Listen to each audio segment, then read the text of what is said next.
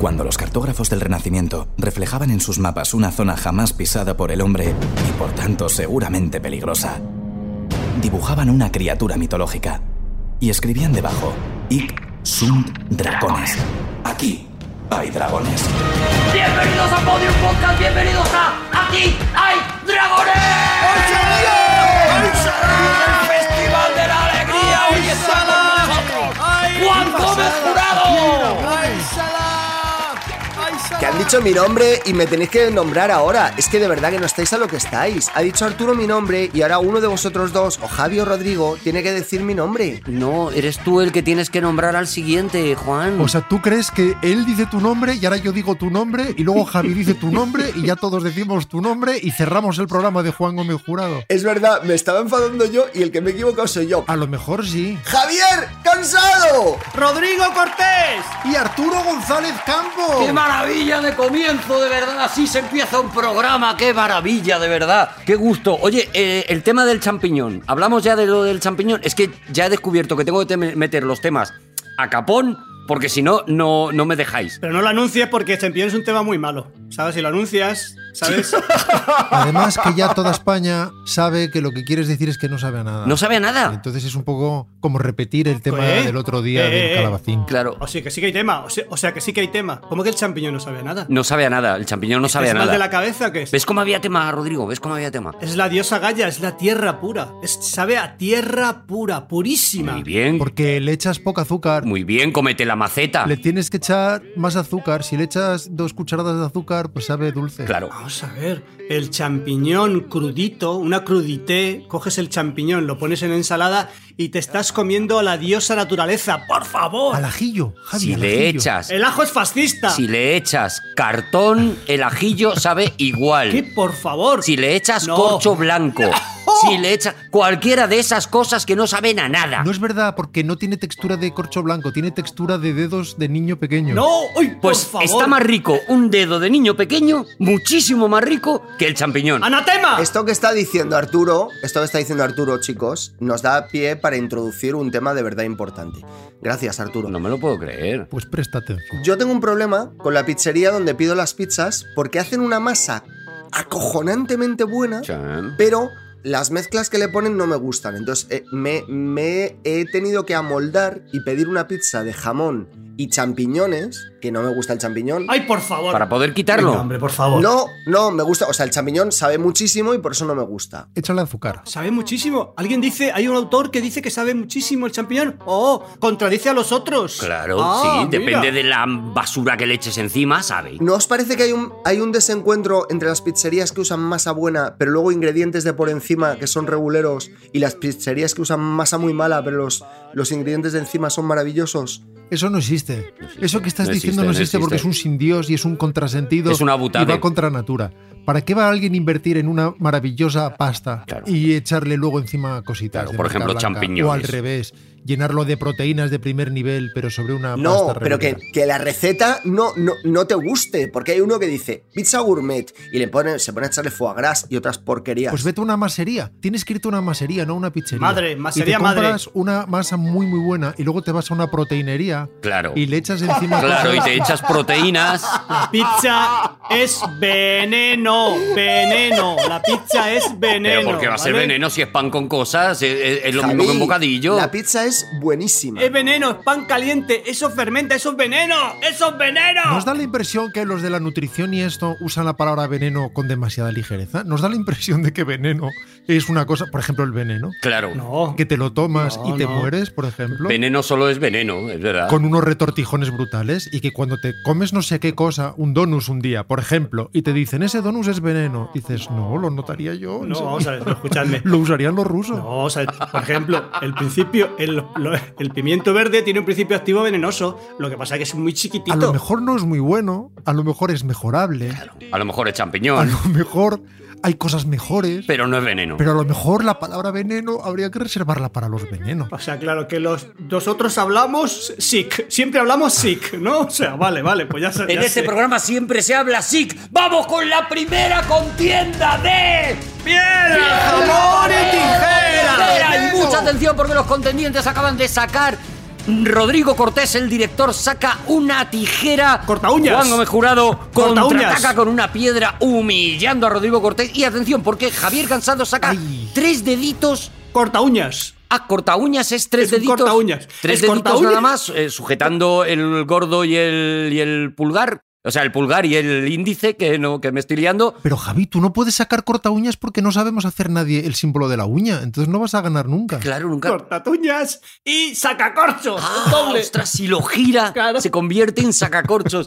es un genio, pero has palmado contra la piedra, Claro. claro, porque es que no Claro, hay. claro. Nadie sabe hacer ni el de la uña ni la del Eh, corcho. eh, eh, sí, eh. Juan, sí. Yo quiero corregir una cosa que se ha hecho en este programa Bueno. y que a mí no me parece bien. ¿Es indignante, ¿Es indignante lo que ha pasado, Juan? Pues para España. A ver. Eh, se ha dicho que yo he ganado a Rodrigo Cortés, cosa que es cierto, humillando a Rodrigo Cortés, y eso no es Sí, cierto. es- Eso bueno, no es verdad. la verdad es que. Lo ha siento sido- muchísimo. Rodrigo Cortés es mi tercer mejor amigo y no quiero en ningún caso humillarle. No está mal. Y no queremos entrar ahí, claro, no queremos entrar en esa clasificación, ¿no? De una cantidad de amigos de. Tres. Los que sean. Es podium, no está mal. ¿Está bien estar en el podium siempre? Lo digo porque tiene que ver con el tema del que os voy a hablar hoy, ¿eh? Ah, mira qué tío. Bueno, pues entonces, vamos a primero, si quieres, presentamos el tema. Venga. Y luego después, si quieres, tenemos este bonito debate que tú has planteado. Juan Gómez Jurado, ¿de qué vienes a hablarnos hoy? Pues hoy os quiero hablar de dos semillitas. Hola, de las dos. Hoy nos va a contar lo de las flores y las plantas. Ya era hora de que se tratara ese tema. ¡Oh! Empezamos por el final. Empezamos por, por el napalm cubriendo la selva. Claro, claro, claro, allí. This is the end, beautiful friend. This is the end, my only friend, the end. Bueno, habéis reconocido a la primera la canción, evidentemente. Hombre, Una película que conocéis muy bien los puertas. y que yo recuerde por mis conversaciones con él. A lo mejor me puedo equivocar, o a lo mejor porque grabamos un programa de dos horas sobre Francis Ford Coppola. Es una película que a Rodrigo le gusta mucho, ¿verdad? Sí, me gusta mucho. Además, hemos hablado de Yanaki Dragones también. Hemos hablado de Walter Murg y del montaje de Apocalypse Now. Sí. Hablamos, sí, hablamos lo- del montaje. Lo sé, lo sé, lo sé. ¿Qué peli es? ¿Cuál? Bueno, es una película que, como sabéis, está basada en una novela corta de Joseph Conrad de 1899, cuyo título es El corazón de las tinieblas.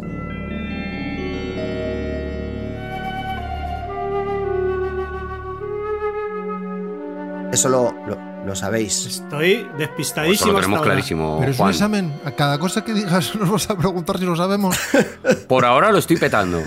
Vale. Oye, ¿habéis leído la novela? Que me- esto me interesa mucho. Yo no. Sí, una gran novela. Bueno, ya de Rodrigo, Rodrigo ya lo Ya sabía. estoy- yo ya voy palmando puntos. ¿Tú, Javi? Pues yo sí, le- yo también. La iba a adaptar Orson Welles. eh, durante mucho tiempo fue su primer proyecto para largometraje. Es cierto. Yo la he leído. De atrás adelante, chaval. Si lo lees de atrás adelante, Javi, él está huyendo de Kurt todo el rato, claro. Y sale el diablo. Bueno, Parece el diablo. para los que no la conozcáis, como por ejemplo Javier Cansado, eh, narra el viaje de Marlowe por un río tropical de nombre desconocido que remonta en busca de un empleado de la compañía de Marfil. Mm. El, el empleado se llama Kurz, la compañía de Marfil no. ¡Hala! Y a medida que transcurre el viaje, Marlowe es testigo de un ambiente extremo y completamente hostil, en el que los colonos son extremadamente crueles, pero no más o no mucho más que la jungla o los indígenas. Atención, porque esto es importante para lo que os voy a contar hoy. No hay ni una sola referencia geográfica correcta en la novela de Conrad, y esto es algo intencional, porque Joseph Conrad no quería ser demasiado explícito, así que mucha gente cree que es una obra completamente de ficción, y resulta que no.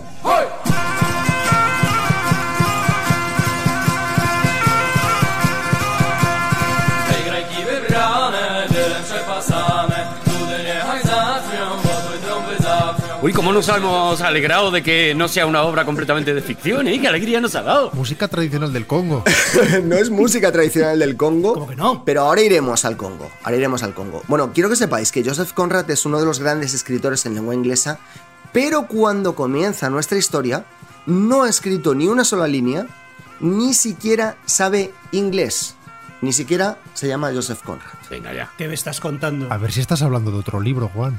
Se llama Joseph Theodore Conrad Korseniowski. Korsenioski, me gusta muchísimo, pero porque no se lo dejó. Bueno, él se llamó por sus dos nombres, es decir, Joseph Conrad, que eran sus, su, el- su primer nombre y su tercer nombre. Es como si tú, Arturo, te llamaras Arturo José. Arturo José. Joseph Theodor Conrad Korseniowski. Pero solo se le nota que es polaco al final. Es verdad, ¿eh? Es- es- también es, es- es como sorpresa, es como girito final, ¿eh? Bueno, Joseph Conrad es un humilde marinero polaco que está huyendo del reclutamiento ruso en, la, en, el 1873-1874.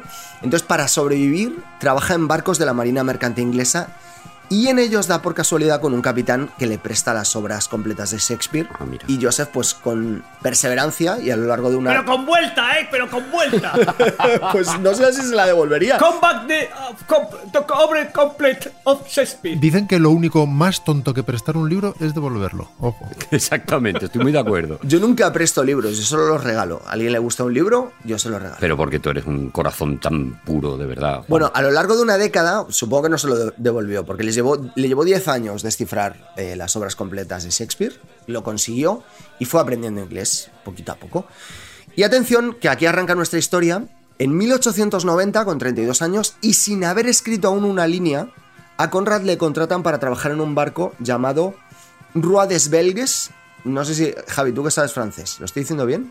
Ruano será Rue. Rue. ¿Gui? Rue. ¿Gui? Ru- Ru- ¿Será la calle de los belgas? No, el rey de los belgas. ¿Recordad esto? Ah, el Ah, rey de los guau, dos. guau, vale, Guau. es que gu- guau, guau. Lo he dicho bien, ¿no? Sí, sí. Roi des Belges, el rey de los belgas. Y La entonces S no se recordad, pronuncia- de Belge, pero bueno. recordad el nombre del barco porque es importante.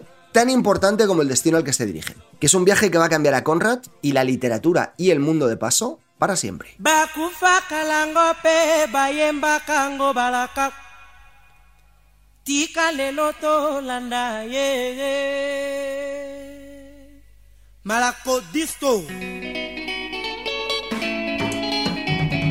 El viaje no era por mar, sino remontando el río Congo y fue una travesía de seis meses que perturba sobremanera a Conrad. Cuesta arriba. Cuesta arriba, como los salmones. Es mucho remo. ¿Seis meses? El horror indescriptible del que fue testigo en el viaje le llevó a escribir la novela corta que conocéis, eh, dos, tres, dos de vosotros y yo. Sí, yo no, yo no. Lo conoce la plata y no sé si el oro la conoce. la conocen el bronce y la plata. No está mal. El aluminio no lo conoce. Bueno, eh, él escribió la novela después de muchos años reflexionando, ¿eh? que le llevó, le llevó varios años reflexionar sobre todo lo que había visto allí, ¿no? Porque El corazón de las tinieblas narraba, y cito a Conrad, abro comillas, una experiencia llevada un poco y solo un poco más allá de los hechos reales.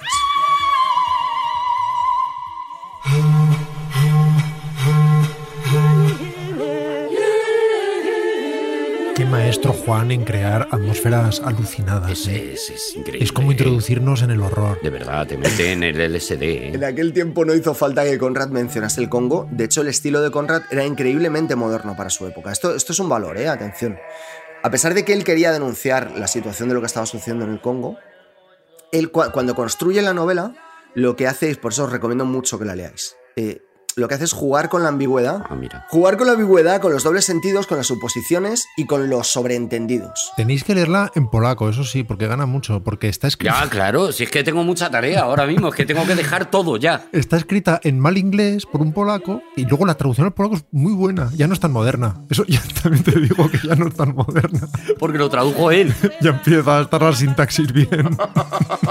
Yo la voy a leer en polaco del, r- del revés. Bueno, el, rega- el relato era complejísimo, brillante y quizás la última gran obra maestra del siglo XIX, o más bien la primera del XX, y, y no hizo falta, como os decía, que, que Conrad mencionase el Congo, porque en 1899 el Congo empezaba a estar en boca de todo el mundo. Y no solo el Congo, sino el colonialismo europeo, que ya se estaba comenzando a poner en entredicho. Sí, pero el Congo más. que, en el El Congo, Congo era Tete. que en el Congo había tela en el Congo. Claro, había mucho lío. Es muy grande, que grandísimo el Congo. ¿eh? Claro, es que el grandísimo. Congo. Lo sabes tú, Rodrigo, y lo sabían tres Luego o- dicen los belgas que no era problema de los belgas, sino el rey, porque eso era propiedad del rey, del rey de los belgas, no de los belgas. Atención porque la idea propia del colonialismo, eh, como misión humanizadora, ilustrada y hermosa, esto de que íbamos a, a otros lugares a convertir a los salvajes en buenos civilizados europeos, A cambio de caucho. tenía una- un- como principal adalid a nuestro siguiente protagonista, mi buen amigo Leopoldo.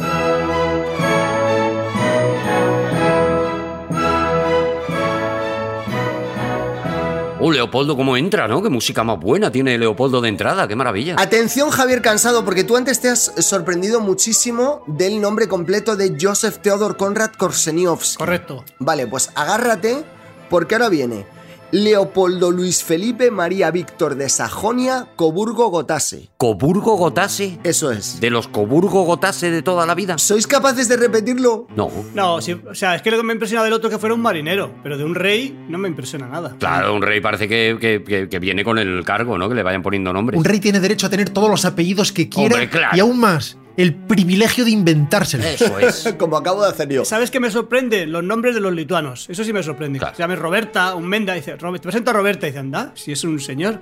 Eso sí me impresiona. Ahí hay tema, ¿eh, Javi? También te digo. Bueno, Leopoldo Luis Felipe María Víctor de Sajonia Coburgo Gotase, al que vamos a llamar a partir de ahora Leopoldo, segundo de Bélgica, si os parece bien. Bien. Sí, bien. Era un rey bondadoso y honesto con su pueblo. Esto va- que vaya por delante, ¿eh? Madre. Él había sucedido a su padre en 1865 y era un tipo instruido Bien. y versado en asuntos internacionales. Bueno, hasta ahí. bueno. Si veis las fotos, tiene barba de hipster.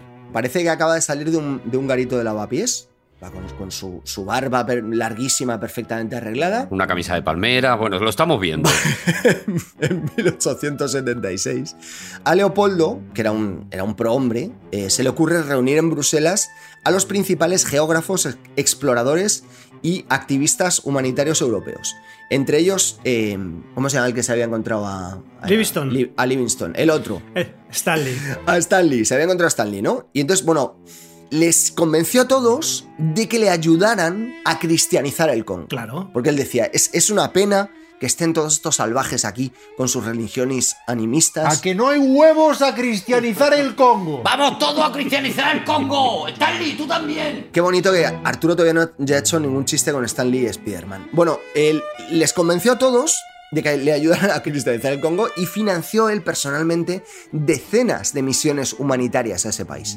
Pues, es decir, Leopoldo era saludado en todas partes Ah, sí. como un gran hombre, como un tío, pues como, como si tú ahora te haces socio de, de Médicos Sin Fronteras. Ujú. Que vas un poco mirando con la cabeza. Yo, por- un humanista, un humanista, una O sea, persona era, era una, una ONG él solo, solo, digamos. con él piernas. solo. Leopoldo o NG. Bueno, pues, pues Leopoldo, imagínate desde dónde miraba, porque él era médico sin fronteras entero. vale. ¿Por qué? Porque el objetivo de Leopoldo, ¿cuál era? Era liberar el Estado libre del Congo de las redes de esclavistas árabes, que estaban asolando la población. Un montón de... Llegaban desde todos los puntos de... Porque el Congo está en una esquina. Ujú. Hace esquina. ¿Sabéis cuando Malísimo para las corrientes. África se mete para adentro y luego vuelve a bajar? Pues ahí está el Congo. Hace chaflán. Hace chafla. De toda la vida ha estado, sí, de toda la vida. Ahí no, eso, no, eso no ha cambiado. Ha cambiado de nombre. De nombre ha cambiado, pero el sitio ha estado siempre ahí. Efectivamente hace chaflán, como ha dicho Rodrigo. Es pico esquina, ¿no? Entonces. Sí, le convertían un punto de paso maravilloso y un sitio donde, bueno, pues donde llevas esclavos estupendísimo. Bueno. Entonces él dice, voy a crear una institución hu- humanitaria que va a ser la más grande del mundo. Leopoldo Mundi, si lo he dicho antes, claro, es que, es que encaja. Le llama la Asociación Africana Internacional para luchar por los intereses de los congoleños. Entonces, en 1885, tras muchos años de diplomacia, Leopoldo consigue reunir en Berlín a las 14 naciones más poderosas del mundo, entre ellas Estados Unidos, Francia, Gran Bretaña y Alemania. Y estas 14 no- naciones dicen, vamos a poner bajo la tutela de la Asociación Africana Internacional el Estado Libre del Congo. Bien. Yo lo estoy siguiendo súper bien, Juan. Esto no fue una buena idea.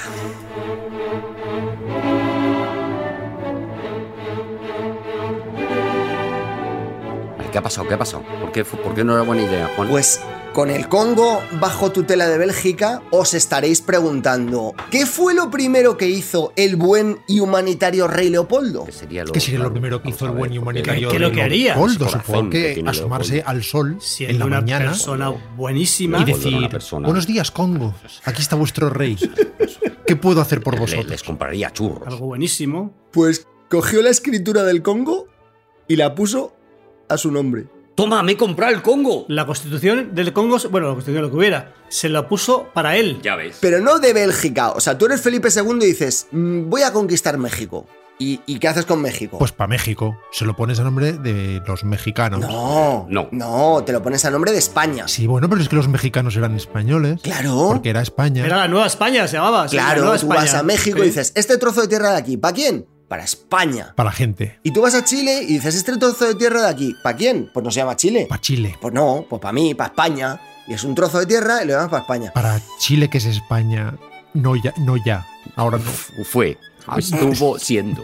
Claro, lo que pasa es que el Congo, A los chilenos no les gusta mucho eso, ¿eh? Ojo, que lo de la madre patria lo llevan bien los argentinos y los cubanos y los venezolanos, pero tú le dices a un chileno que España es la la madre, madre patria, a lo y así mejor con el dice, dedo. sí, sí, yo me Te hace acuerdo como- mucho de tu madre, patria, sí, verdad que no le sienta bien. Les gustan más los ingleses. Vale, ese es el método natural de conquista, ¿no? Hasta aquí bien. Claro, Leopoldo se lo pone a su nombre porque al- siendo el Congo haciendo esquina dice, tengo luz todo el día.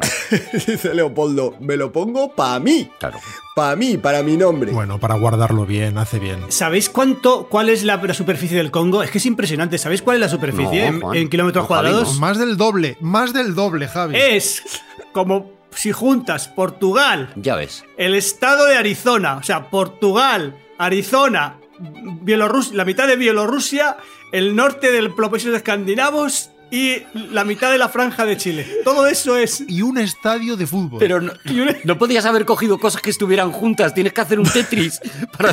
Mira, es 20 veces Bélgica, para que os, os hagáis una idea. Por lo que yo he dicho, Juan, 20 veces Bal- Bélgica, Más del con doble. otras palabras. Ya ves. 4 millones de campos de fútbol. Bueno, todo eso a nombre de una sola persona. Y haciendo esquina. con todas las garantías legales que le daba el tratado que se había firmado en Berlín y después mandó al ejército y a las empresas bélgicas y les dijo una sola cosa, me traéis caucho, por favor. Ujú. ¿Por qué? Porque Leopoldo era un visionario y había dicho, el caucho se va a poner por las nubes, así que se había asegurado las mayores reservas del caucho del mundo y haciendo esquina. Él ya vio venir la Fórmula 1. Qué listo. ¿Y, Ya lo y vio cómo se venir. iba a conseguir el caucho? Pues muy fácil, a golpe de rifle y a golpe de látigo. Ay.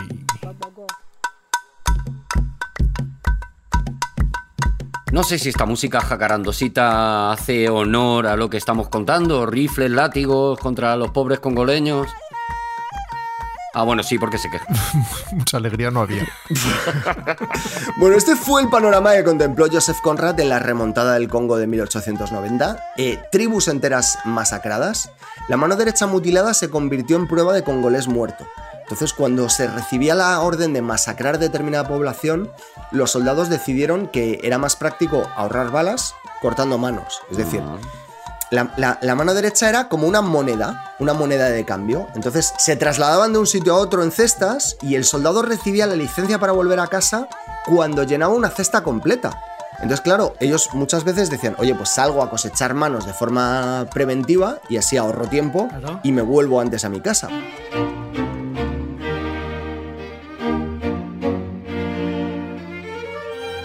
Los historiadores no se ponen de acuerdo en cuántos congoleños murieron durante el periodo en el que Leopoldo fue dueño del Congo.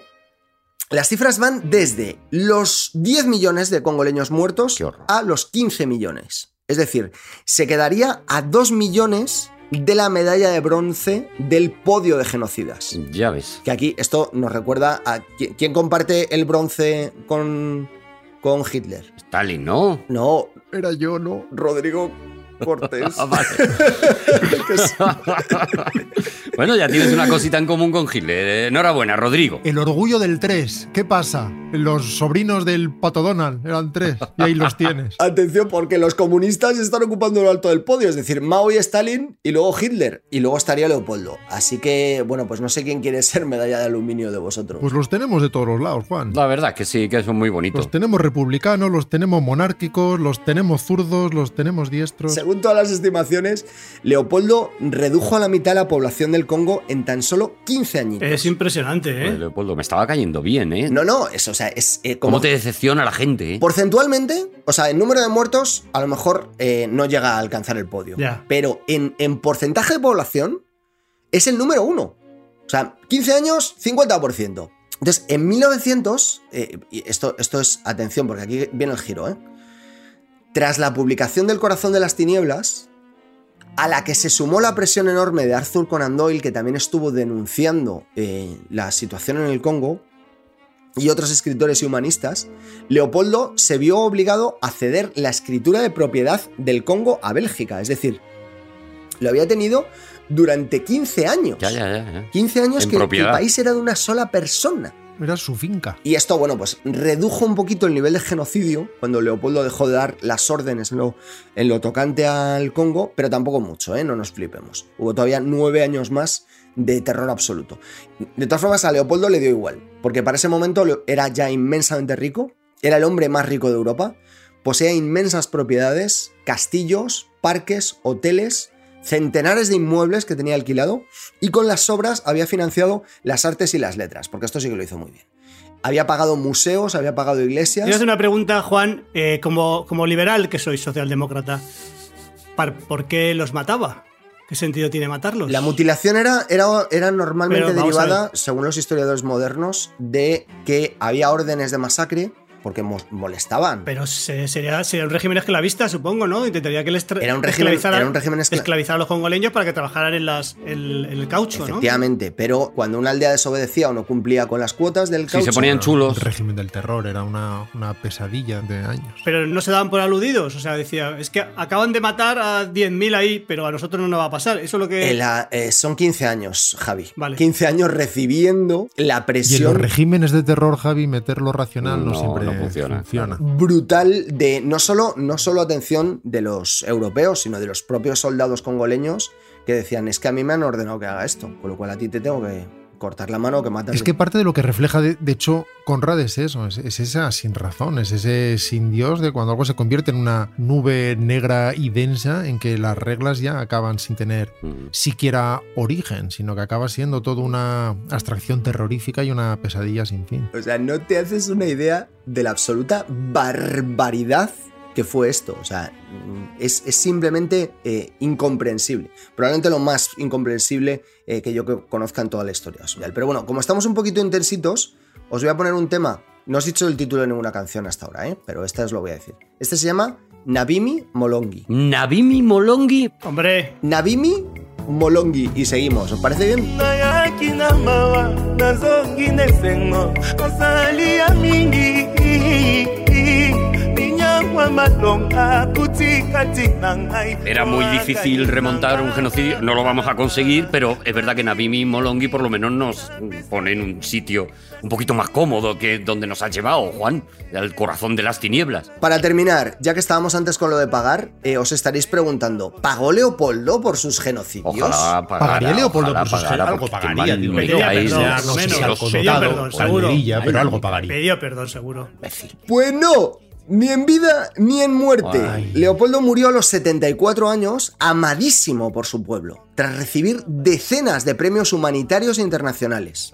Bélgica además mantiene decenas de estatuas de Leopoldo por toda la geografía, alguna ecuestre. Javi, que sé que a ti te gustan mucho las estatuas ecuestres. Más que las normales. Hombre, claro, es que le sumas caballo. El último homenaje oficial que recibió de Bélgica fue en 2019. Aunque en 2020, con el Black Lives Matter, creo que lo he dicho bien, Bélgica acabó reconociendo el, re- el genocidio congoleño. En 2020, ¿eh? O sea, fijaos que se tomaron su tiempo, entre otras cosas, porque cuando tus calles y tus museos principales los ha pagado el caucho de unos señores, pues no te interesa reconocer cosas. De todas formas, y quiero que penséis una cosa. Cada vez que veáis Apocalipsis Now, u os leáis El corazón de las tinieblas, que sepáis que estas dos obras maestras, cada una en lo suyo, vienen de una semillita que plantó el bueno de Leopoldo. Una semillita de caucho. Y que sepáis que lo del horror, el horror, Ahí está. se quedó bastante cortito.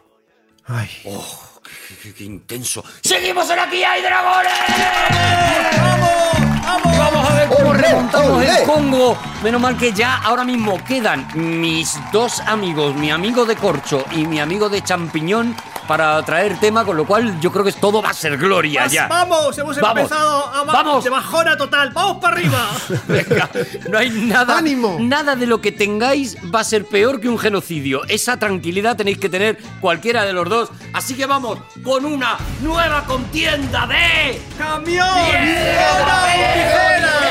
Y atención, mi amigo de corcho saca una- un papel, un papel planeando. Rodrigo Cortés planea como, como Magic Carpet Ride, es Aladino Y Javier Cansado ha sacado, dejándose de tonterías porque veo que tiene hambre de seccioncita, ha sacado una tijera Bueno, directamente. Son un poco, un poco romas, pero son Ah, tijeras. son, ¿eh? pero son de niño, son de las que Son- tiene sí, son- la esta de plástico, el- Eso, los eso. deditos de plástico. Cortan igual. Son de las que vienen con el pegamento y medio. Pero a un papel se lo ventila igual. A un Un papel. papel se lo come, un Vamos. papel se lo come. Lo de Romo es lo que no entiendo. ¿Por qué Romo? ¿Cuál es la etimología de Romo? Pues mira, viene de no punta. No punta, ro, mo. No punta. Eso es. Que es una degeneración fonética prácticamente natural Vale. de no punta a Romo. Que ro es el molde. Hay gente para que no dice tenga punta, que viene ro, mo. del griego rombos, que es peonza, No, pero, es, no, no. pero es un poco incierto. Mal dicho. No. Este tiempo que me estáis consumiendo, Cuenta. Que sepas que cuenta. os lo voy a Claro, hacer. Javi está enfadado. Os lo voy a hacer pagar, ¿vale? Este tiempo. Vale, Javi, no, vamos, vamos, a, vamos, a tu, vamos a tu sección. Vamos a mi sección. Vamos a la sección de. Claro, hay que presentarlo. ¡Javier Cansado!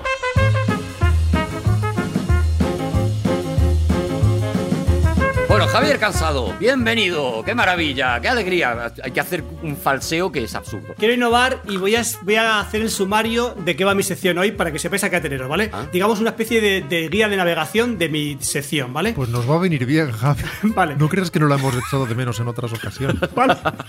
Vale, pa- para concretizar, ¿vale? Concretiza. Empezaré cediendo el. ¿Estamos el- seguros de que existe ese verbo, Javi? Concretizar siempre. Vamos, yo lo estoy empleando, o sea que. Bueno, Sin ir más lejos. Ahora ya existe. Ahora, a ver. Tienes toda la razón. claro, eso sí. Concretiza, Javi, que tú eso lo haces fenomenal. Adelante. Concretiza que algo queda. Vale, pues entonces, em- empezaré concediendo el espacio a mi, a mi ahijado, a Mariano Más. Ajá. Después, Ah, vale, viene Junior, eh, bien. Iba a venir, iba a venir, que aún no hasta aquí, es cerezado. Javi, Javi, Javi. ¿Qué ha pasado? Concretamentizar.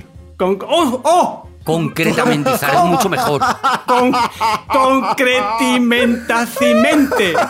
Correcto. Concretamentizar. concretamentizar. Perfecto. Me gusta muchísimo. Concretamentiza. Pero estos, estos minutos os los voy a restar a vosotros. Claro, ¿vale? es que no estamos ayudando a que Javi concretamentice. Eso es. Por otro lado, Javier Cansado escucha una cosa. Pero déjale que contramentice. No, no, no, que esto quiero que te quede muy claro, Javi, porque sé que de esta forma lo vas a valorar. Venga. Todo este rato que nosotros te estamos a- ayudando nosotros Sí. es rato que tú estás cobrando sin trabajar. Bueno, ya, pero eso.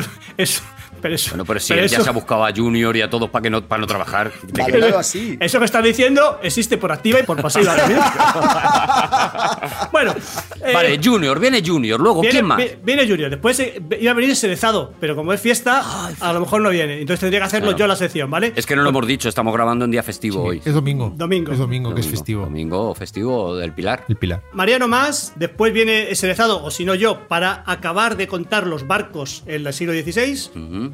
Y luego está, va a venir Savoy, que tampoco le veo. Muy ambicioso, Javi. Muy ambicioso, es muy Va a venir ambicioso. Savoy para acabarlo el tema de, de los crooner, la, la- la comparación entre Nat King Cole y Frank Sinatra, ¿vale? Pues venga, al grano. Es un especial Nochevieja. Todas las estrellas. Concretamentiza. Ya sé lo que Ah, pasa. Que hay ya más, Lo que, entiendo. que hay, que hay más. ¿Hay más? Gracias, hombre, Ja- claro. Javi. muchas más sorpresas. Eso es. Y luego me he acordado que yo antes hacía una sección que os ponía flamenco y explicaba algún palo de flamenco y tal. ¿Ah, sí? Entonces, si me da tiempo, Uf. al final. Dios mío, y acabamos flamenquitos. Bueno, me, final- me vuelve loco. Más de 100 estrellas en el escenario. Eh, que ya he pillado el truco de Javi. Él va poniendo, va metiendo gente. truco. Como cada persona tiene su propia sintonía, con los, los ratitos de la sintonía Va llenando. Ah, llenando. Entre oye. eso y lo que tú le Oye. interrumpes, pues lo tiene hecho. Adelante, Javier Cansado. El ¿A- talento- ¿A, a quién hay que dar paso? ¿A Junior? El talento me sale por los poros. ¿Qué voy a hacerle? La verdad que sí.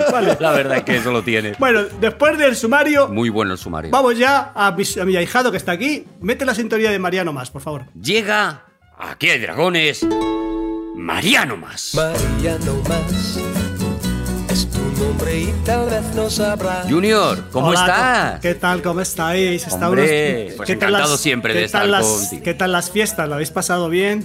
La verdad es que muy bien. Nosotros grabando, que es lo que hacemos en fiestas, claro. Bueno, bueno voy, Junior te está cambiando la voz. voy a empezar ¿Cuánto le dura la beca a este pavo? del turrón. Está echando bigotillo ya, Junior, ¿eh? Voy a empezar en mi sección que me ha ce- cedido mi, mi padrino. Sí. Voy a empezar haciendo un sumario.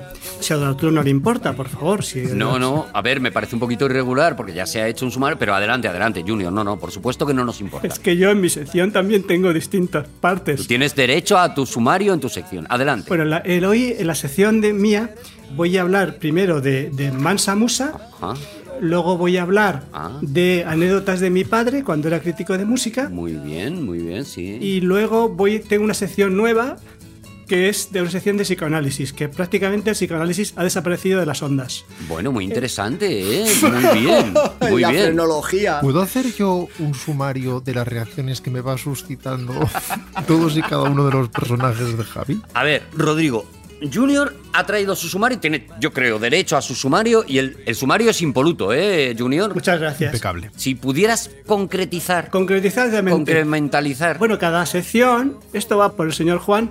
Señor Juan, todas las secciones tienen musiquita, o sea, para, tienen como sintonías, ¿vale? Ajá, Ah, muy bien. Oh. Y, y no, es por, no es por dilatar el tiempo, es, porque lo, es que lo pide. Es que lo pide. Es que lo pide.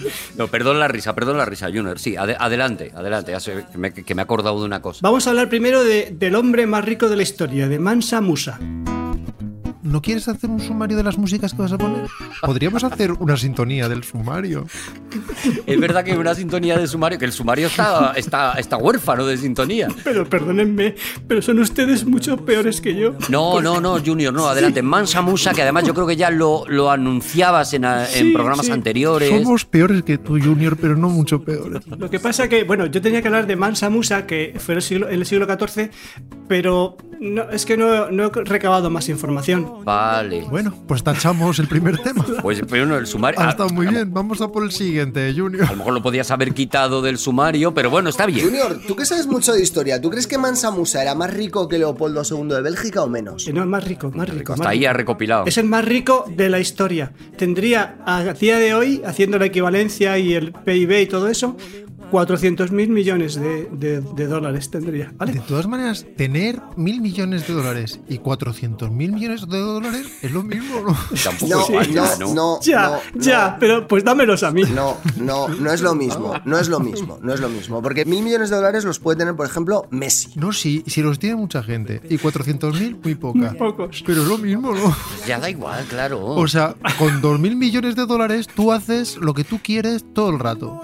Y con 400.000 millones, igual. Vamos a otra sección. Junior, muy buena esta sección. Ha dado para un debate muy bueno. Gracias. Fabuloso, Gracias, Junior. Don Arturo. Voy a hablar de las, las anécdotas. Las anécdotas de mi padre cuando era crítico de música, ¿vale? Eh, para esto no tengo sintonía. Bueno, bueno, ya está. Anécdotas de tu padre. Bueno. Eh, Mi padre me contó que una vez estaba viendo a un, a un rumbero. Es un poco procaz la anécdota. a Ay, lo mejor no, Junior. te intentaré utilizar palabras Eh, que no puede sean. ser muy elegante, vamos a ver. Pa- Por eso digo, palabras que no, que no, que no asusten a los niños, ni a las niñas, ni a nadie, ¿vale? Voy a decir palabrotas, pero sí, es con buen talante. Mi padre estaba viendo un concierto de un rumbero, de un rumbero, Melody. y entonces eh, era muy, era muy, des- des- era muy dislocado este rumbero. Estaba en una sala pequeña. Pero mítica. Entonces, al moverse muchísimo, se le bajó la cremallera de la bragueta. Ahí Ah, va. Y por lo que sea, por la, la propia, los propios vaivenes de la, Por ru- la rumba. la rumba, se le salió el- la, la- la chorra. Vamos Se a le decir, salió el arte. el arte chorra, vamos a decir, sí. He intentado arreglarlo, Junior, pero tú veo que vas a chorra directamente. Vale, ya está. Bueno, había Se le pens- salió la chorra, en, vale. en- en mi, ca- en mi cabecita la palabra era cipote, pero ¡Junior! ya- Junior, no. no, no, pero si lo ha, de- lo ha de- lo ha edulcorado. No, Junior, no, Bueno, cipote no, por Dios, no, Junior, no. Entonces, claro, ocurrió que él como tenía la guitarra no se veía, entonces todos los espectadores le veíamos y claro, era como un- era hipnótico. o sea, era, Claro, de repente habían salido un bailarín a escena que se estaba comiendo el escenario. ¿no? Había como nueva percusión. entonces eh, ¿Estamos seguros, Javi, de perdón, Junior, Sí. de que el sitio donde había entrado tu padre era una sala de rumba? ¿No sería una sala de esas que tienen a lo mejor en la parte de arriba? no, no, no, no, mi padre era era, de cri- rumba, era era de crítico rumba, de mu- seguro, era- seguro. era crítico de música y tenía que asistir a todos los eventos. Es así. Ojo, le podía haber puesto un huevito de esos que hacen. Y hab- Bueno. podía haber conseguido una cosa muy bonita. Un shaker. Los huevitos los tenían otros La anécdota es doble, porque ya en sí mismo es una anécdota, pero es que la resolución de la anécdota es fantástica. A ver, a ver. Entonces el dueño del local se acercó y con sus, con sus, con sus deditos, mientras que el otro tocaba la rumba muy enfebrecido, Uy, recolocó. le metió el, miembrec- el miembrecito para quitarle importancia. Se lo metió otra vez dentro y le subió la cremallera y aquí no ha pasado nada. ¡Qué bonito! Qué tierno. Es como arropar a un hijo. Y hubo un otra, otra, otra pidiendo a lo mejor Sí. un poquito más de chorra. No entendía, el, cantante, el cantador no entendía nada. La algarabía Querían que un se bis de montó. chorra, el público quiso. Bueno, vamos a otra vez, vamos a otra sección. Que esto El está- primero, la primera sección, bueno, ha quedado un poquito más vacía. La segunda, magnífica, Junior. Vamos a la tercera. Y la tercera es psicoanálisis, ¿no? Arturo, podemos pasar por un sumario de Javi e incluso de Junior. Lo que no sé si podemos pasar es por una recapitulación de cada uno de los sumarios de Junior y Javi. A, a ver, era por ayudar Bueno, también a Junior porque esta, don- esta era buena, sí, sí, don, pero don tiene Rodri- razón. don Rodrigo, yo creo que recapitular, si hay enjundia, sí se puede recapitular. Claro, estamos recapitulomentalizando. Sí, Junior, pero yo creo que no. Vale. Entonces, es tu palabra contra la mía. Es que cuando, cuando Rodrigo tiene razón, pues que es, que la, es que la tiene, ya está. Y ahora mismo se le ha caído encima una bañera entera. Vamos a la sección de, de psicoanálisis. Ah.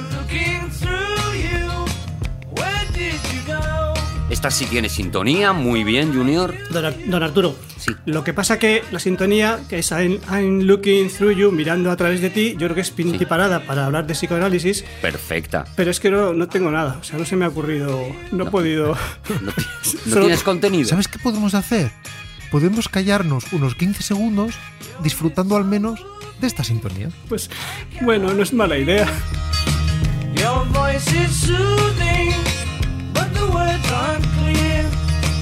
You don't sound different, I've learned the game. De verdad, ¿eh, Junior, me parece que, que he estado súper elegante hoy contigo, Junior. Ya. Has venido con un sumario tras sumario. Bueno, no quiero hacer recopilación, pero que ya la última sección que has anunciado, bombo y platillo, no tengas contenido, Junior, a mí no me parece que esté bien. Don Arturo, no se enfade usted, pero eso es como cuando a mí me preguntan, ¿qué hace usted en el programa? ¿Ves? Pues Es que estaba temiendo, por eso he andado con cuidado. me preguntan muchas veces, a lo mejor en la panadería, donde sea, cuál es su labor. Hablando de contenido. ¿Cuál es un amor? Y yo digo, bueno, pues imagínense que hay un incendio y los bomberos van a ayudar. Alguien tiene, alguien tiene que quedarse en el cuartel por si llaman para otra cosa.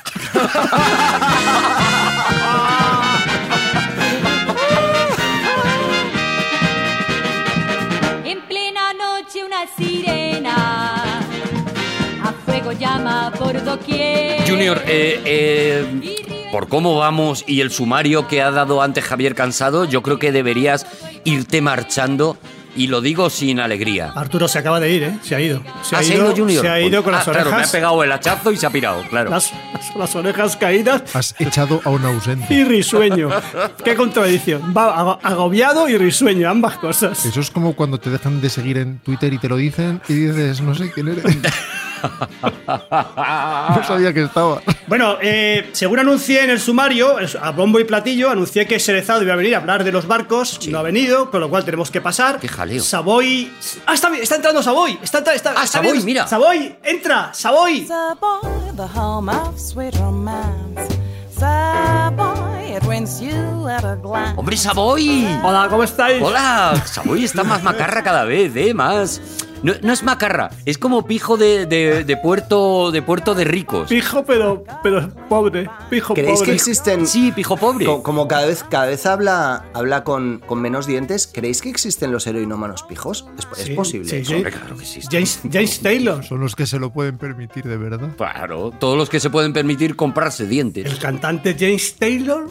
er- Era junkie, fíjate. Ah, míralo. Guapo, una persona encantadora y Dulce, por lo que fuera. sensible Conky, era Conky, es que no puedo decirle. Claro, es que como tiene los brackets no. y heroinómano. Savoy, a lo mejor hasta que te arregles la boca tienes que dejar de hacer secciones. Haz lo que quieras. Junior, ven. No, no, no, no, no, no, perdona, no, perdona. no, no, no. Perdona, Savoy, adelante, Savoy, adelante, Savoy. Yo lo que usted, lo que tú digas, Arturo. Adelante, pero- Savoy con los dientes. Bueno, las- hace unos días, hace un, hace un programa, hace un programa se dice, bueno, hace un programa hablábamos, comparábamos dos crooners, ah, comparábamos el mejor crooner de la historia, teóricamente, Frank Sinatra, con un crooner de raza negra, Sí, Nat King sí, Cole, ¿vale? Nat King Cole. Ahí hemos comparado varias cosas, eh, los, los hijos, iban empatados, si se acuerdan, hicimos una valoración, un baremo de calidades y de, y de prestaciones, Ahora iban- directamente le está resbalando la dentadura postiza. iban empatados. Pero las variables que queremos, que queremos hoy, que las variables que queremos controlar hoy es quién se ha acercado mejor a la Navidad. Oh, the weather outside is frightful, but the fire is so delightful. Since we've no place to go, let it snow, let it snow, let it snow. Bueno, esto es el clásico, clasiquísimo, que para ellos es villancico, que digo, esto es un villancico, esto es un, villancico. Esto es el himno del edificio Nakatomi. Esto no, esto no es un villancico, como villancico, ¿dónde están los, los niños bebiendo en el, en el río? ¿Dónde están los niños gritones? ¿Dónde cabe aquí una zambomba? ¿Dónde están cazando los peces en el río? ¿Y los ratones comiéndole los No calzones? están, no están, no están. Pero para ellos es villancicos. Escuchad un clásico, otro clásico, este era Frank Sinatra, un clásico por Nat King Cole. Jing, jing, jing, jingle bells, jingle all the way. Oh, what fun it is to ride in a one-horse sleigh on a snowy day. Jing, jing bells. ¿Nos parece que estas canciones se han cantado tantas veces que ya no saben qué variaciones hacerlas? O sea, ¿no? ¿nos parece que Nat King Cole aquí ya está metiendo donde no...? A mí este me gusta mucho porque tiene una R perfecta y porque salen los ratones de Super Ratón. Sí. Y eso me parece que supera verdad. incluso a Sinatra. Y las campanillas, ojo, las campanillas es Navidad, ¿eh? Pero no hay zambomba. Pero villancico, villancico porque Villancico lo no dicen es, ellos, villancico no es. porque son el número uno del mundo, porque son el imperio, pero vamos. Se le pasan cosas que... Yo creo, estoy con Rodrigo, que el punto, el punto villanciquero, el punto navideño, por innovación o por lo que sea, es para Nat King Cole. Nat King Cole. En este caso, Nat King Cole. Va ganando Nat King Cole. O sea, ya ni preguntas, ¿no? Va ganando Nat King Cole, ya está, ya no hay, no hay, Bueno. no, no hay, no hay ni, ni- ni votos. Vale, vale, no, no, fíjate, adelante. Arturo, di lo que quieras y al final va a ganar Nat King No, Cole. no, pero vamos, gana si quieres- Nat King Cole. Si quieres opinar. bueno, demos otro girito ahora. ¿Quién ha aportado más al mundo de los cantantes? Ah. ¿Frank Sinatra o Nat King Cole? Diréis, los dos igual. No. No, hombre, Sinatra. Sinatra, por lo menos dinero. No, no, no, no. Eso es lo que piensa cualquier persona. Sinatra, no, Nat King Cole. Porque hasta Nat King Cole, los cantantes cantaban con orquesta. Y él dijo, voy a cantar en trío.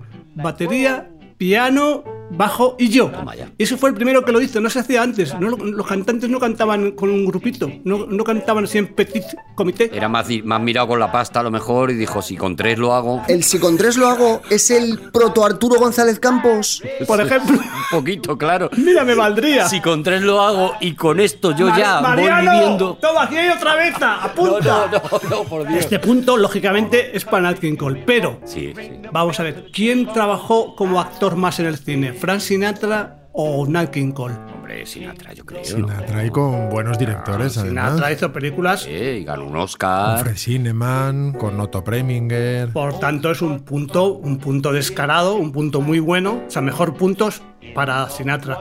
¿Y quién hizo más duets? ¿Quién cantó en compañía de otros? Te estás quitando un poquito la sección de encima, ¿no? Muy rapidito, ¿no? A mí lo que me vuelve loco es que cada, o sea, el acento ya ha dejado de ser eh, en la dentadura postiza resbalando para convertirse en el niño, en el protagonista de Stranger Things. Directamente ya suena como cuando en el dentista te ponen lo de absorber la- las papillas. Os voy a volar la cabeza ahora.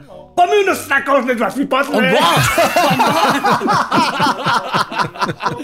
¡Bambán Saboy!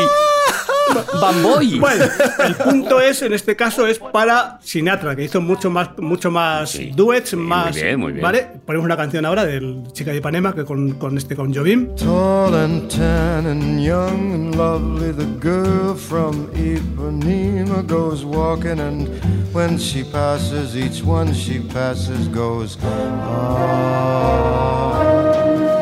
When she walks, she's like a samba that swings so cool and sways so gentle that when she passes, each one she passes goes ooh. Bueno, aquí la escuchamos con Antonio Carlos Jovim, con, cantando Bossa Nova. que es- Discazo, discazo. Discazo maravilloso, maravilloso. O sea, ahora mismo están.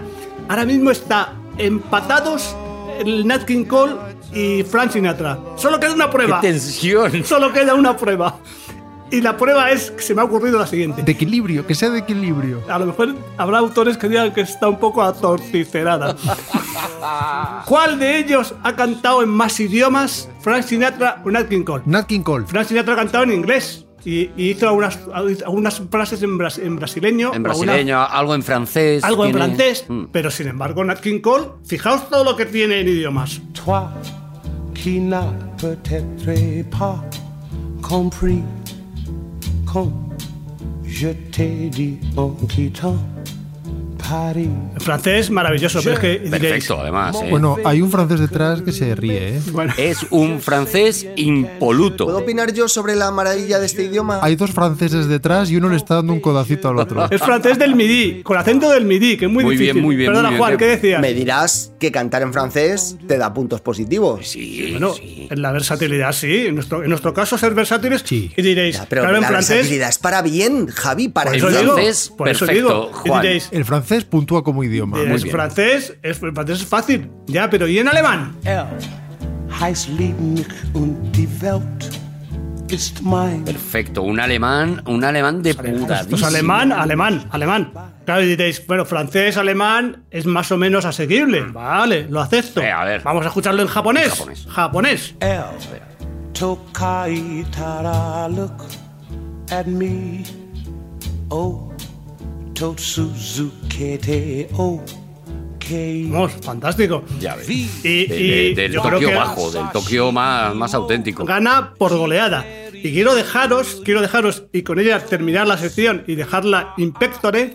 En fin, eh, a- agasajaros con la versión de esta canción, de Love, la canción posiblemente más famosa de Nat King Cole, en español. Quiero que me expliques, por favor, lo que encierra la palabra amor. En español no sabe. En español no lo. no. No, sí, muy bien. muy Así bueno, como en japonés, muy bien. lo ha abordado en, en- Muy en bien. alemán. Yo lo está escuchando. Parece machín, muy bien. Pues ha ganado. ¿Quién esperaba a priori que Nat King Cole fuera a ganar a Frank Sinatra? Pues la ha ganado. Ha ganado. Pues la ha ganado. Toma ya. ¡Qué maravilla! de Por un verdad. punto. Pues ¡Qué ha ganado. maravilla! Pues ha ganado. Con argumentos extramusicales, pero ha ganado. Sí. Para los que decís que el francés cuenta como idioma, solo quiero recordaros una cosa. ¿En qué idioma se cometió el genocidio del Congo? Mira, por si sentíamos que habíamos remontado. ¡Seguimos en Aquí hay dragones! ¡Toma, tómate! ¡Tómate! Vale, vale, vale, vale, vale, pues- ¡Champiñón! champiñón. ¡Champiñón!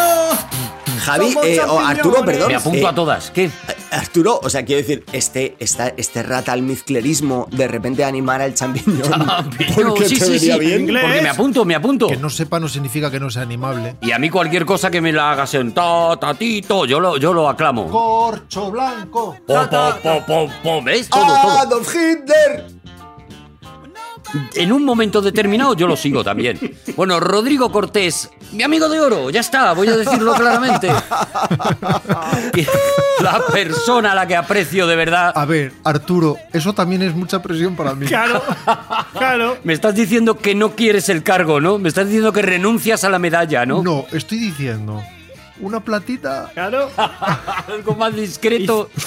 A lo mejor bisutería me valía. Ejemplo, ejemplo que os pongo, ejemplo que os pongo. No, a- entonces acepto oro. Si eso elimina el ejemplo. Ejemplo, ejemplo que os pongo, siempre es mejor ser segundo. porque uno es motivador hacia adelante, Sí. eso, eso para empezar, Claro. y segundo, eh, no tienes presión, porque no tienes, ay, a ver si va a perder el oro, a ver si va a perder el oro. O sea, que entiendo perfectamente a Rodrigo. Rodrigo Cortés, ¿de qué vienes a hablarnos hoy? Hoy vamos a seguir hablando de teclas.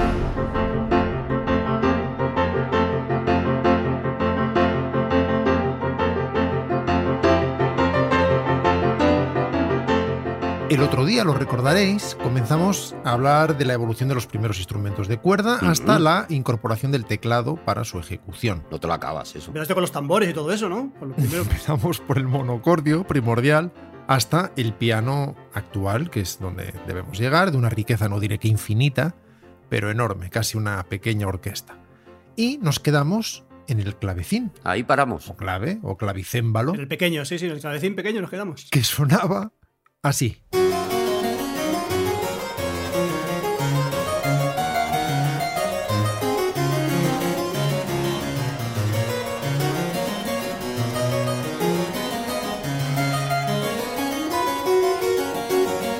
Yo tengo, yo tengo amigos, tengo amigos que tocan el clave y soy amigo suyo. O sea, no. Y ya está, y no te. Y no, No, te no me avergüen- y- y- no me- no me no lo avergüenzo. segregas por eso. Muy No, no. bien. Hay clavecinistas que se casan entre sí. Y Yo lo respeto. ¿Creéis que es posible eso? Eh, Hoy sí. sí, está pasando. A ver, por ejemplo, no, Rodrigo, tú que sabes mucho de música, ¿en una orquesta hay algún instrumento que toque una sola persona? ¿Eh? una orquesta, que, un instrumento que toque una sola persona, por ejemplo. a lo mejor triángulo. el triángulo, que solo hay un triángulo en toda la orquesta. ¿Qué, di- qué dices? No, suele ser el de la percusión. Hay cuatro percusionistas y todos los cuatro pueden tocar el triángulo en un momento dado, claro, sí. Muchos. De hecho, cuando hay un concierto para piano y orquesta, pues el pianista pues es uno. No, es que yo pensaba, joder, pues el que toca el triángulo, si se quiere casar con una persona que toca el triángulo, pues entonces a lo mejor no puede, porque claro, solo hay un triángulo en una orquesta, pero a lo mejor me ha ido la cabeza muy deprisa, ¿no? Y te puedes casar igual, puede estar cada uno en una orquesta y los dos casados. Claro, pero como tú normalmente te relacionas con las personas del t- trabajo. madre mía. Hoy comenzaremos por, o seguiremos con, según, un pariente del clave llamado Espineta.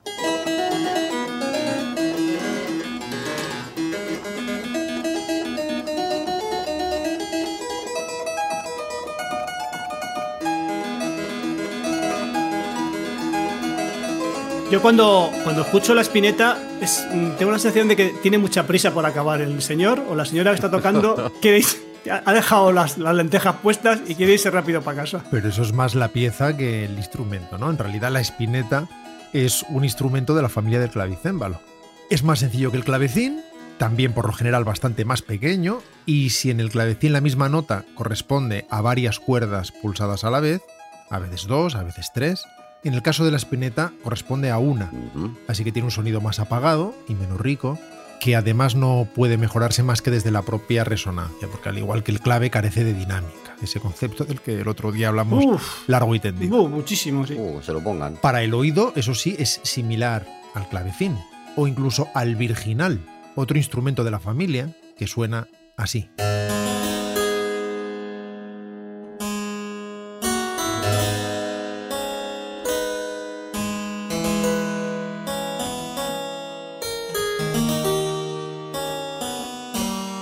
¿Ves, Javi, como lo de la prisa es más de la pieza que del instrumento? No, no, no, no, no. Esta persona tiene prisa. Virginal, la verdad es que suena como un poquito más suciete, ¿no? Un poco más. No, no, no, claro, no, seguramente suciete no es la expresión. De oído suena mm, parecido o similar porque la mecánica puede ser diferente, pero al fin y al cabo lo que el oído oye es el plectro pulsando la cuerda, que es lo que determina el color del sonido, su timbre. Vale, pero yo pregunto, ¿qué es eso del timbre?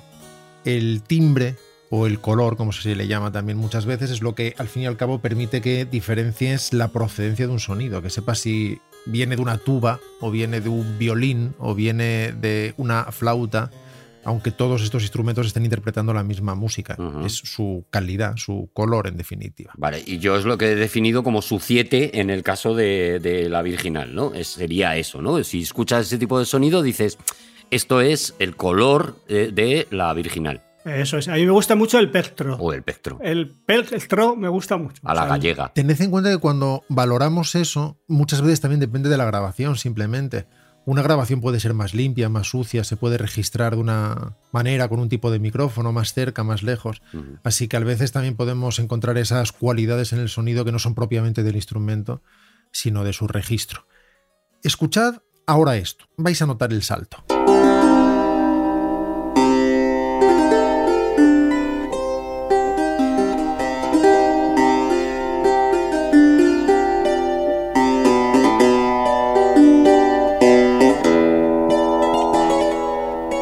¿Esto tiene, tiene más eco o, o soy yo que me estoy flipando? Más limpito, más limpito. Se ha guitarreado. Se ha guitarreado el sonido. Sí, se ha guitarreado. Hay algo de eso. Esto que puede recordarnos en parte, no hay duda, el sonido del clavecín, es un clavicordio. Ya ves. Mucha gente que confunde el clavicémbalo con el clavicordio, pero son instrumentos distintos. El clavicordio Gente ignorante. Hay que estar tonto de la cabeza confundido.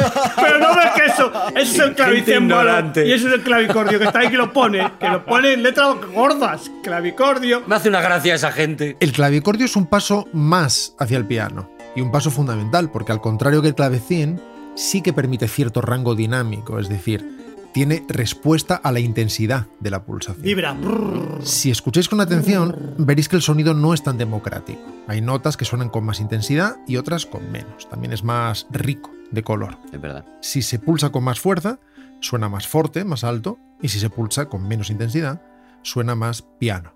más débil. Como todos sabemos, fortipiano son las palabras que el italiano tiene para decir fuerte y suave, porque ellos también tienen cosas fuertes y cosas suaves y tienen que llamarlas de alguna manera. La pizza, por ejemplo, fuerte La o pizza suave. es, es fuerte o suave, claro. Por ejemplo, si le echas champiñones, Es fuerte. Es muy fuerte que le echen.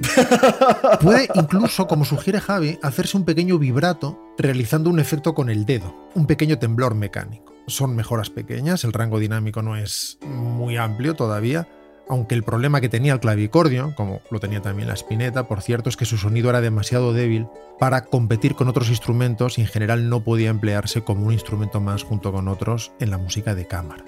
El clavecín, por ejemplo, era más robusto, eh, no tenía ese problema, el clavecín aguantaba. Y ya estamos llegando.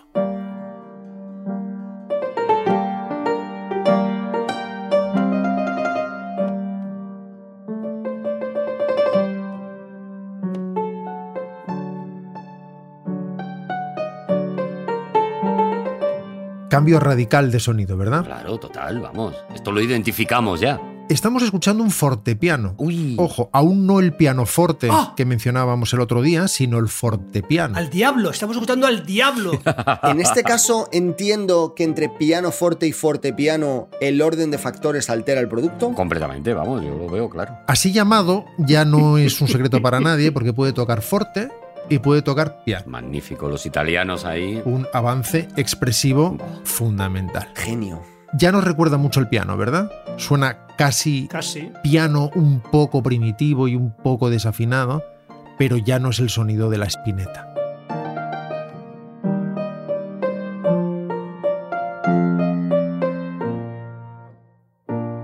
El fortepiano tiene macillos en lugar de púas, revestidos de cuero, que hacen que aunque las cuerdas sean similares a las del clavecín, son básicamente las mismas cuerdas, el sonido sea sin embargo mucho más redondo, mucho más grato. No es que la púa pince, con lo cual el sonido es más lacerante y más agudo, sino que la golpea con ese revestimiento de cuero y eso le da esa redondez, insisto, más agradable. Qué bonito, qué buena idea, ¿eh? Cambiar pinza por martillito. Las piezas del mecanismo son más ligeras y permiten una respuesta más inmediata al dedo y por lo tanto se puede repetir con rapidez la digitación de la misma nota. También se podía con el clavecín, pero ahora de forma más eficiente todavía. No es el piano que conocemos ahora, pero sí el piano que conoció en su vejez Bach, cuando dijo que era el futuro de la música Ujú. y el que conocieron Haydn y Mozart. Este es el que tocaron. Y el que conoció en su primera juventud Beethoven. Y ojo que el fortepiano avanzó.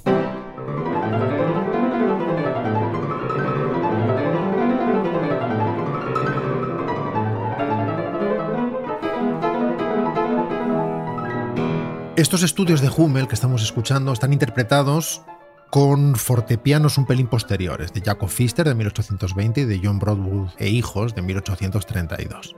Mozart y Haydn, unas décadas antes, compusieron toda su música de teclado para los fortepianos de su época, que dieron paso a, atención, ahora sí que estamos ya ahí, Ay, ay, ay. Claro, le das, le das la vuelta, tienes un, un fuerte piano. Ya hemos llegado. Le das la vuelta. Le da la ¿y qué vuelta, claro, tienes? que lo tienes ya, lo tienes ya muy fácil. ¿Qué tienes? el piano, lo siento porque voy a decepcionaros, el piano de Cristofori.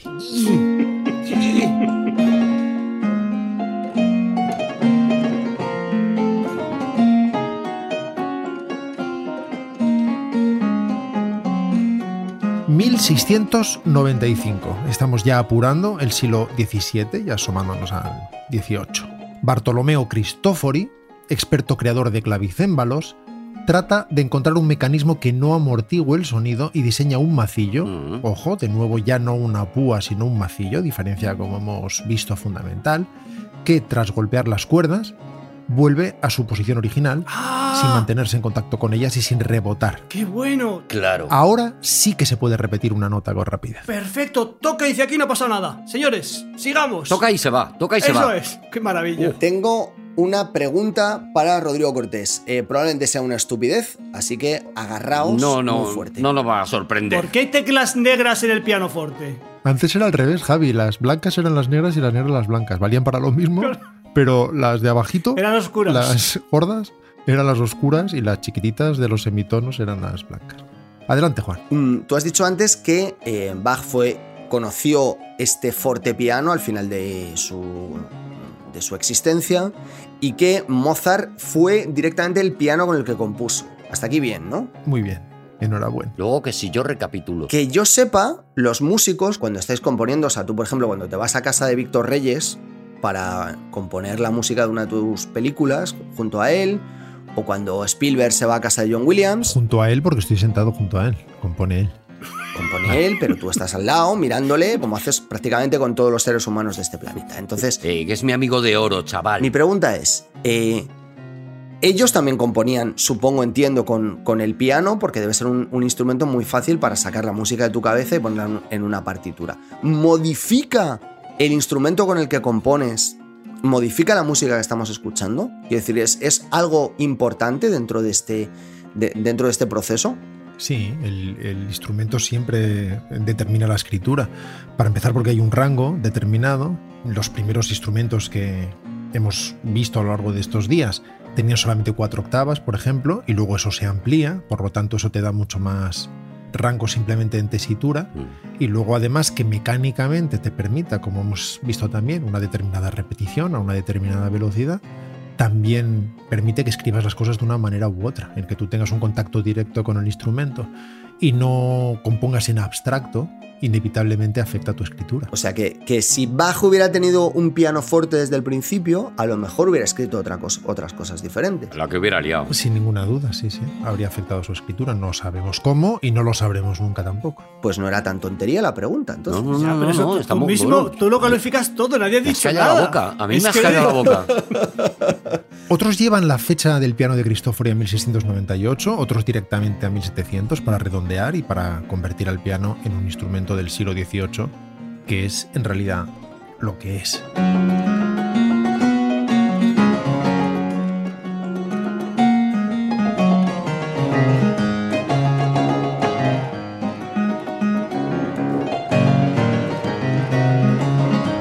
Hay algo del timbre que nos recuerda todavía al clavecín. Son, al fin y al cabo, las mismas cuerdas, como decíamos antes, pero el sonido no es tan lacerante. No, es no, no, no. es Ya muy más suavito, ya. amable. Hay almohadas ahí, almohadillas, sí, sí.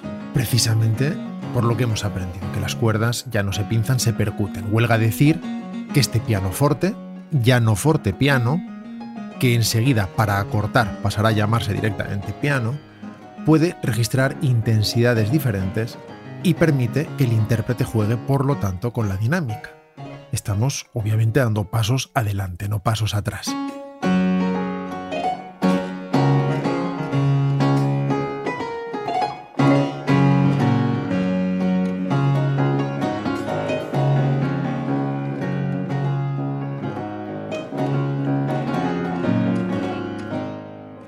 Con el paso de los años, Cristóforo introdujo mejoras, como el sistema una corda, así llamado, que todavía está presente en los pianos actuales, que permite que el mecanismo interior se desplace un poquito para que el macillo golpee un número de cuerdas inferior al habitual. Si normalmente golpea tres cuerdas por nota, tres cuerdas afinadas de la misma manera, al desplazarse un poquito este sistema, toca solamente una cuerda. Ujú. O en los pianos actuales, dos cuerdas. Aún así se sigue llamando el sistema una corda y eso permite que los sonidos sean más dulces y más suaves. Ahora mismo se consigue con el pedal izquierdo. Y fue tal el avance expresivo que supuso que durante varias generaciones lo único que hicieron los fabricantes es copiar el invento de Cristofori. A nadie le interesaba ya nada que no fuera el piano de Cristofori. ¿Por esto veían derechos o nadita de nada? Bueno, eran constru no, derechos no, eran constructores y Claro. el que vendía su piano es el que lo cobraba. Él seguía vendiendo más que otros, pero los demás le copiaban el mecanismo. Hasta que llegó Silverman con su precursor del pedal de resonancia actual.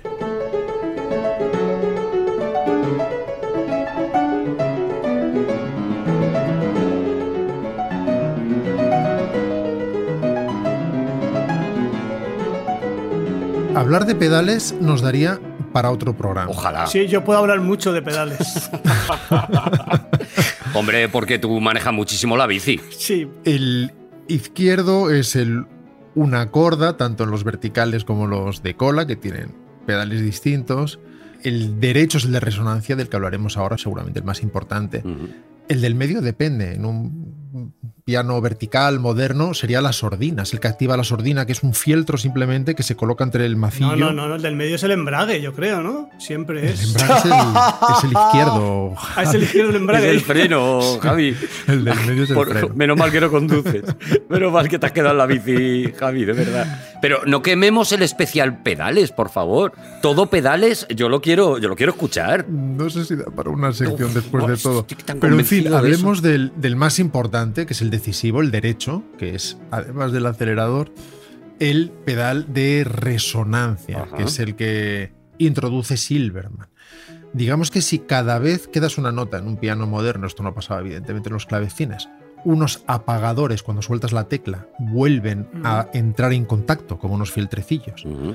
con la cuerda para apagar el sonido, para que deje de sonar. Cuando das el pedal de resonancia, esos apagadores no bajan, se quedan levantados.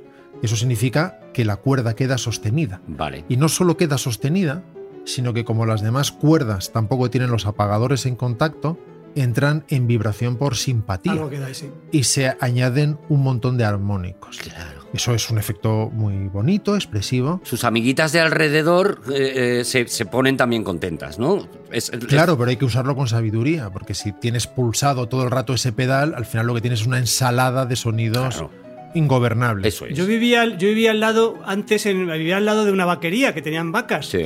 Y hubo una vaca que, que se, que no daba leche. Y dijeron, lo- dijeron los dueños, ¿cómo es que no da leche? Llamaron a un psicólogo de vacas, de animales, Ajá. y es que le habían cambiado de sitio y ya entonces no, no estaba con otras vacas que eran amigas. Pues lo mismo, pero en piano. Eso es, es que me acuerdo. Es que no puede estar mejor explicado. Claro. El pedal es por tanto un elemento expresivo fundamental que separa al piano de todos sus predecesores. Pero nos basta el oído para saber que este piano, el piano Silverman que estamos escuchando, no es todavía el piano al que estamos acostumbrados. Mm. Porque aunque fue a finales del 18, con los avances tecnológicos de la revolución industrial, que el piano tuvo su desarrollo más decisivo con varios fabricantes, fue ya en el 19 cuando se fundan las dos grandes compañías míticas de diseño y construcción de pianos. En 1828, en Austria, se funda Bosendorfer.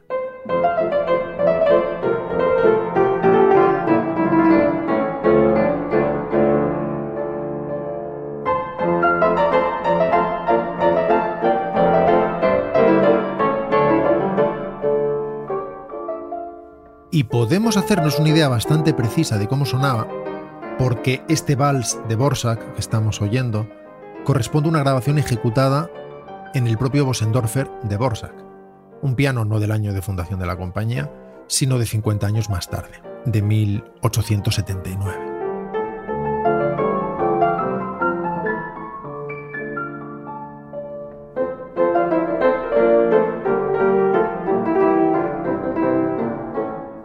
Borsak y Dvorak no son la misma persona, ¿verdad?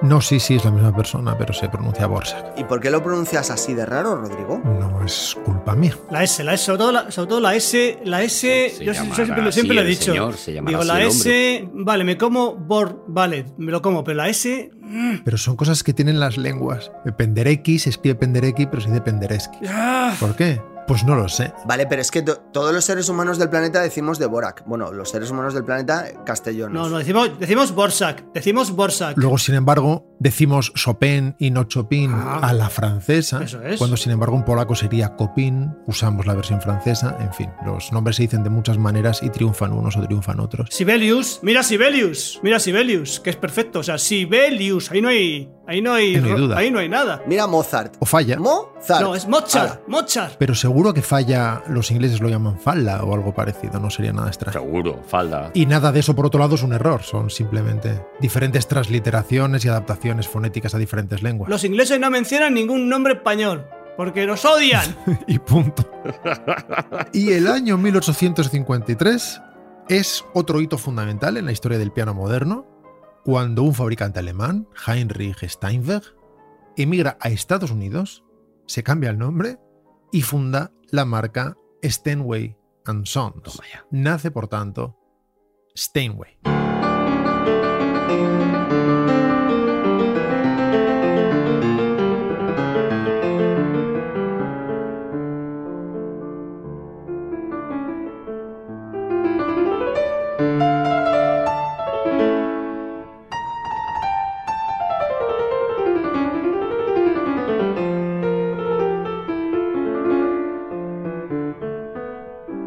Lo que escuchamos es Bach, pero ya no nos suena aquellos viejos clavecines para los que compuso. Estoy flipando porque de verdad que soy capaz de reconocer que esto es un piano y no un, un clavecín o cualquiera de las otras cosas. Estoy Es flipando con mi oreja ahora mismo, te lo Yo, di- prometo. yo diferencio muy bien entre el piano y la riostra. La riostra que. Y la armónica. No hables mal, Javi. Ni siquiera suena a aquellos eh, clavicordios avanzados para los que también compuso, Mm. sino a la rotundidad, riqueza, suavidad, fuerza, exuberancia de matices y expresividad de esa orquesta en miniatura, mm. que es el piano.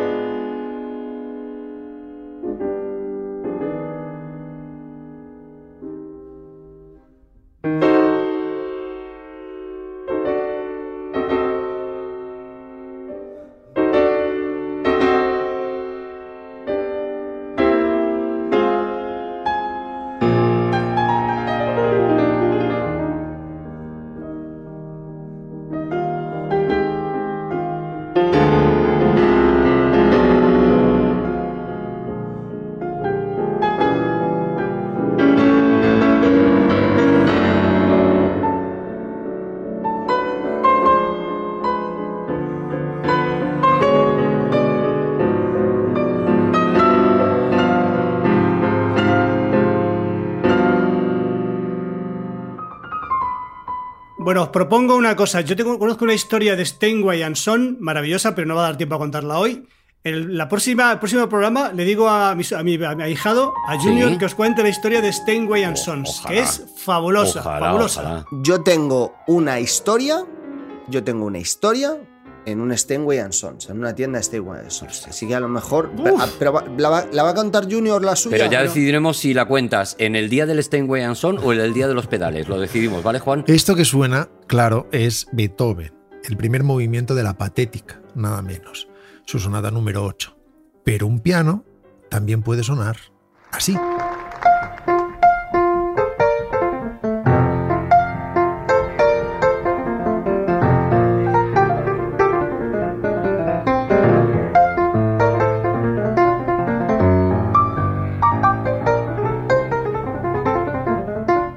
Esto es lo que pasa cuando levantas a un blanco del piano y dejas que se siente un negro. El grandísimo Oscar Peterson, Qué va. legendario pianista canadiense de Montreal, que consigue tocar de esta manera sin hacerse un nudo con los dedos.